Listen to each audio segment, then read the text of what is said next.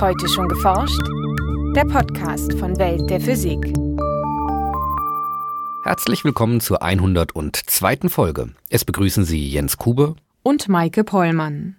Die Erde ist keine perfekte Kugel und deshalb dreht sie sich auch nicht ganz gleichmäßig um ihre Achse. Wenn man in das Hochauflösen reingeht, sieht man dann auch Effekte durch Massenverlagerung auf der Erde, verursacht durch Atmosphäre, Meeresströmungen, aber auch Strömungseffekte im oberen Mantel. Am Geodätischen Observatorium Wetzel misst Ulrich Schreiber diese leicht schlingernde Bewegung unseres Planeten. Allerdings nehmen er und seine Kollegen dabei nicht wie andere Fixpunkte im Weltall zur Hilfe, sondern erstmals einen Ringlaser im tiefsten Bayern. Mehr darüber erfahren Sie in unserem Schwerpunkt.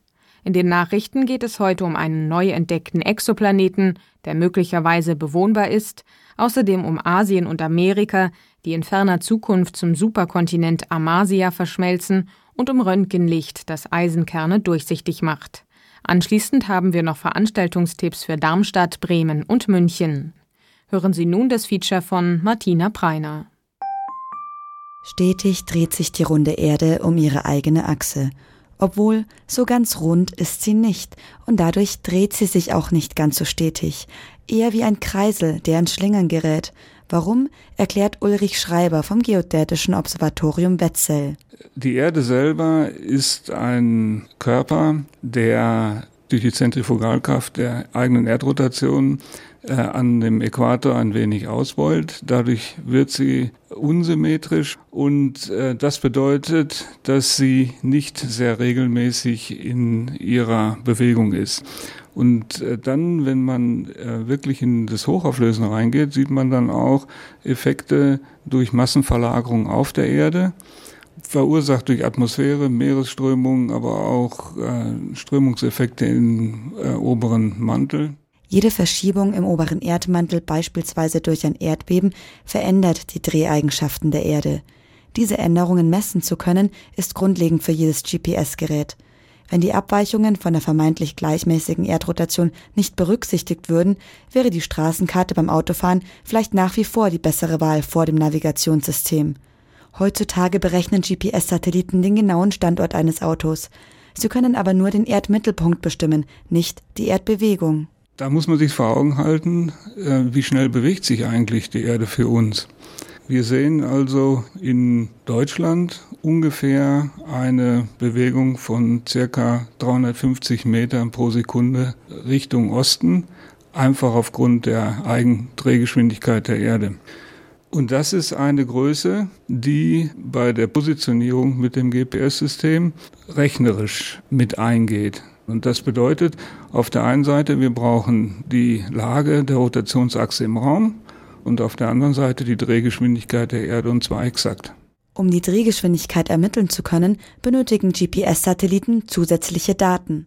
Es gibt einen Dienst, der mit Radioteleskopen, circa 30 Radioteleskope gibt es für diesen Zweck weltweit, in einem Netz arbeitet und wo mehrere Radioteleskope galaktische Quellen anpeilen.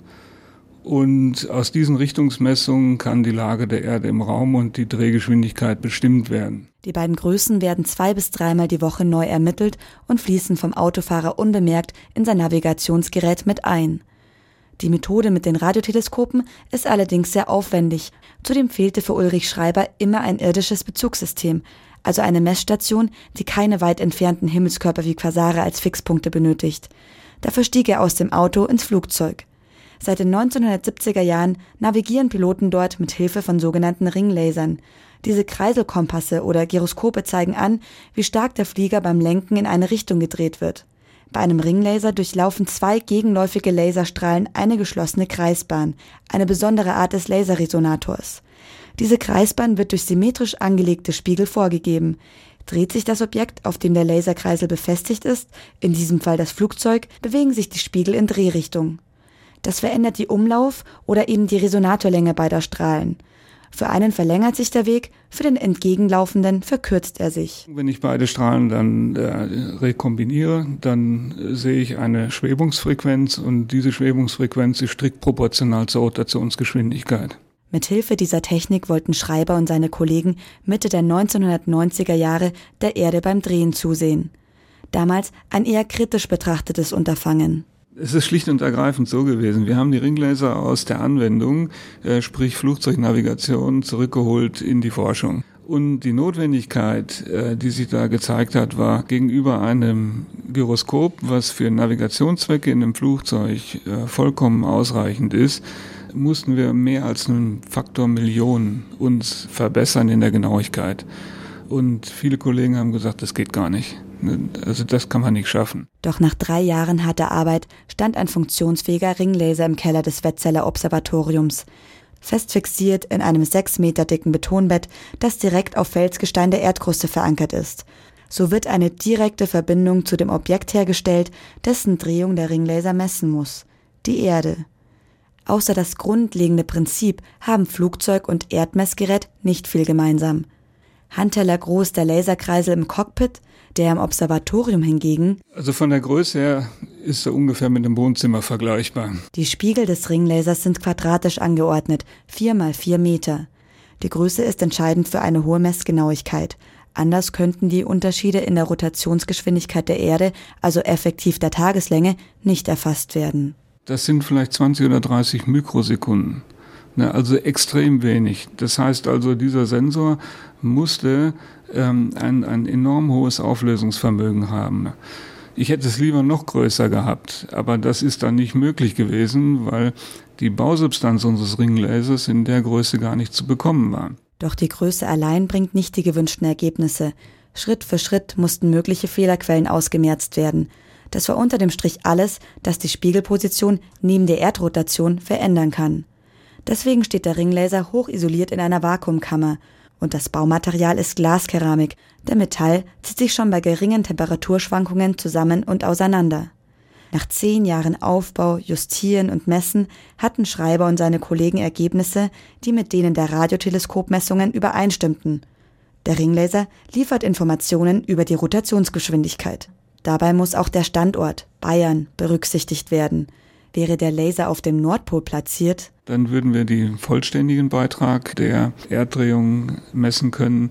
Da wir bei äh, einem Breitengrad von 49 Grad äh, nördlicher Breite lokalisiert sind, sehen wir etwa nur 70 Prozent von der Drehrate. Ginge man mit dem Ringlaser langsam Richtung Äquator, würde die Drehrate immer weiter abnehmen. Auf dem Äquator selbst würde der Ringlaser keine Rotation detektieren da neben dem Standort auch die aktuelle Lage der Erdrehachse berücksichtigt werden muss, sind zusätzlich Neigungsmesser eingebaut. Allerdings nur in einer Richtung, in der Nord-Süd-Komponente. Man brauchte noch einen zweiten Ringlaser, äh, der also 90 Grad versetzt auf der Erde sitzen würde, wenn man die komplette Bewegung der Erdrehachse haben möchte. Komplett ist die Messung also noch nicht. Nichtsdestotrotz sind die Ergebnisse des Ringlasers erstaunlich akkurat. Die Radioteleskope sind noch eine halbe Größenordnung, also ein Faktor 5 genauer als das, was wir mit dem Ringlaser können. Betrachten Sie den Ringlaser als Work in Progress. Ein Work in Progress, in den Ulrich Schreiber viel Hoffnung legt. Zwar glaubt er nicht, dass Ringlaser die Peilmessung der Radioteleskope wirklich ersetzen können, aber dafür sehr gut ergänzen. Ein großes Plus des Ringlasers, er kann im Gegensatz zu den Radioteleskopen kontinuierlich messen, 24 Stunden am Tag, sieben Tage die Woche. Theoretisch könnte man also zu jeder Zeit die aktuelle Drehgeschwindigkeit der Erde ablesen. Schreiber hat mit dem Ringlaser sehr wahrscheinlich sein geplantes terrestrisches Bezugssystem zu den galaktischen Messungen entwickelt. Die beiden Systeme könnten sich gegenseitig überprüfen. Dazu bräuchte es aber mehr Ringlaser, die überall auf der Welt verstreut sind. Ganz so weit will man im Observatorium Wetzel aber noch nicht denken. Zunächst soll die Messgenauigkeit erhöht und weitere mögliche Fehlerquellen eliminiert werden. Wir haben natürlich äh, ein ganzes Hausaufgabenheft, was da noch zu klären ist. Ne? Das ist gar keine Frage. Nachrichten 22 Lichtjahre von der Erde entfernt entdeckten Wissenschaftler einen möglicherweise bewohnbaren Planeten. Dieser Planet aus der Klasse der Supererden mit der Bezeichnung GJ 667 cc hat die viereinhalbfache Masse unserer Erde und umkreist auf einer Umlaufbahn von 28,15 Tagen einen Zwergstern der Klasse M. Damit bietet seine Oberfläche gute Voraussetzungen für die Existenz von flüssigem Wasser und von Leben, wie es auch auf der Erde vorkommt, berichtet das Forscherteam in der Fachzeitschrift Astrophysical Journal Letters. Die Supererde erhält von dem Zwergstern, den sie umkreist, etwa ein Zehntel weniger Licht als unsere Erde von der Sonne. Da ein großer Teil dieses Lichts aber im infraroten Bereich liegt, kann der Planet insgesamt etwa genauso viel Energie aufnehmen wie unsere Erde. Der Zwergstern weist im Gegensatz zu unserer Sonne kaum metallische Elemente auf.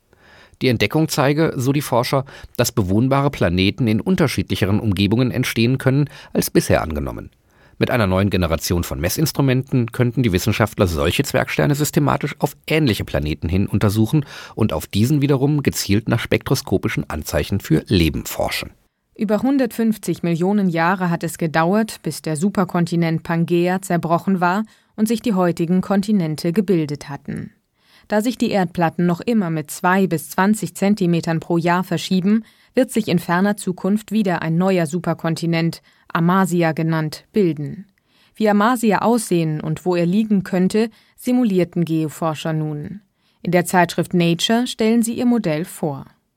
Traditionelle Modelle sagen voraus, dass sich der nächste Superkontinent entweder an der Stelle von Pangea oder genau auf der entgegengesetzten Seite bilden wird. Aber auch ein anderes Szenario halten die Wissenschaftler nun für möglich. Dabei verschmelzen Asien und Amerika derart miteinander, dass der arktische Ozean nach und nach verschwinden wird. Die beiden anderen Modelle gehen davon aus, dass sich entweder der Atlantik oder der Pazifik wieder schließen könnte. Die Grundlage für das Modell liefern paläomagnetische Untersuchungen von Gesteinen. In den Proben prägten sich zu den jeweiligen Epochen der Erdgeschichte die jeweils vorherrschenden Magnetfelder ein und erlauben so einen Rückschluss auf die Wanderung der Kontinente. Mit diesen Daten aus der Vergangenheit konnten die Forscher eine wahrscheinliche Zukunft der Erdplatten berechnen. Doch welchen genauen Weg die heutigen Kontinente in den kommenden 200 Millionen Jahren tatsächlich beschreiten werden, lässt sich nicht mit absoluter Sicherheit vorhersagen. Mit intensivem Laserlicht können Forscher ein normalerweise undurchsichtiges Material für Licht einer bestimmten Wellenlänge transparent machen. Dieser Effekt nennt sich elektromagnetisch induzierte Transparenz und entsteht durch ein komplexes Wechselspiel des Lichts mit der Elektronenhülle der Atome. Mit Experimenten an der Röntgenquelle Petra 3 am deutschen Elektronensynchrotron DESI in Hamburg wies eine Gruppe von Wissenschaftlern diesen Effekt nun auch bei Röntgenlicht nach. Die Forscher um Ralf Röhlsberger vom DESI brachten dafür zwei dünne Schichten aus Eisenatomen zwischen zwei parallele Platinspiegel und beleuchteten die Atome mit einem Röntgenstrahl. Daraufhin senden diese Atome ebenfalls Röntgenlicht aus, das innerhalb des Spiegelsystems hin und her reflektiert wird und eine stehende Welle ausbildet. Unter bestimmten Bedingungen werden die Eisenkerne in diesem optischen Resonator für das Röntgenlicht fast vollständig durchsichtig, berichten die Forscher. Für diese Beobachtung machen sie einen quantenoptischen Effekt verantwortlich, der durch das Zusammenspiel der Atome in den Eisenschichten hervorgerufen wird. Mit dem Transparenzeffekt könnte eine neue Klasse von quantenoptischen Experimenten möglich werden. So sollte es etwa mit dem in Hamburg entstehenden Röntgenlaser European XFEL möglich sein, Röntgenlicht mit Röntgenlicht zu steuern. Bisher mangelt es an Ansätzen, diese energiereiche Strahlung gezielt zu kontrollieren. Diese und auch weitere Nachrichten können Sie auf unserer Website www.weltderphysik.de in voller Länge nachlesen und auch per RSS-Feed abonnieren. Und nun zu unseren Veranstaltungshinweisen. In Darmstadt berichtet Professor Günther Rosner vom GSI Helmholtz Zentrum für Schwerionenforschung über die Reise ins Innerste der Materie. Dabei wird die Forschung mit Ionen und Antiprotonen an der Teilchenbeschleunigeranlage FAIR vorgestellt, die voraussichtlich 2017 in Betrieb gehen wird. Der Vortrag ist zu hören am 15. Februar um 14 Uhr im Hörsaal der GSI in Darmstadt. In Bremen hält Professor Luciano Rezzolla vom Albert Einstein Institut in Potsdam den Vortrag Erforschung der Physik von schwarzen Löchern und Neutronensternen mit Hilfe von Supercomputern. Die Studie dieser Systeme liefert unter anderem wichtige Informationen für die Gravitationswellenforschung. Die Veranstaltung findet statt am 21. Februar um 20 Uhr im Olberssaal im Haus der Wissenschaft Bremen. Der Eintritt kostet 4 Euro, ermäßigt 2,50 Euro. In München spricht Professor Wolfgang Seiler vom Forschungszentrum Karlsruhe über das Thema Energiewende. Dabei werden verschiedene Gründe für eine verstärkte Nutzung der regenerativen und alternativen Energien vorgetragen und potenzielle Maßnahmen diskutiert, um die angestrebten Ziele auch zu erreichen. Am 22. Februar um 19 Uhr im Deutschen Museum in München. Der Eintritt kostet 3 Euro.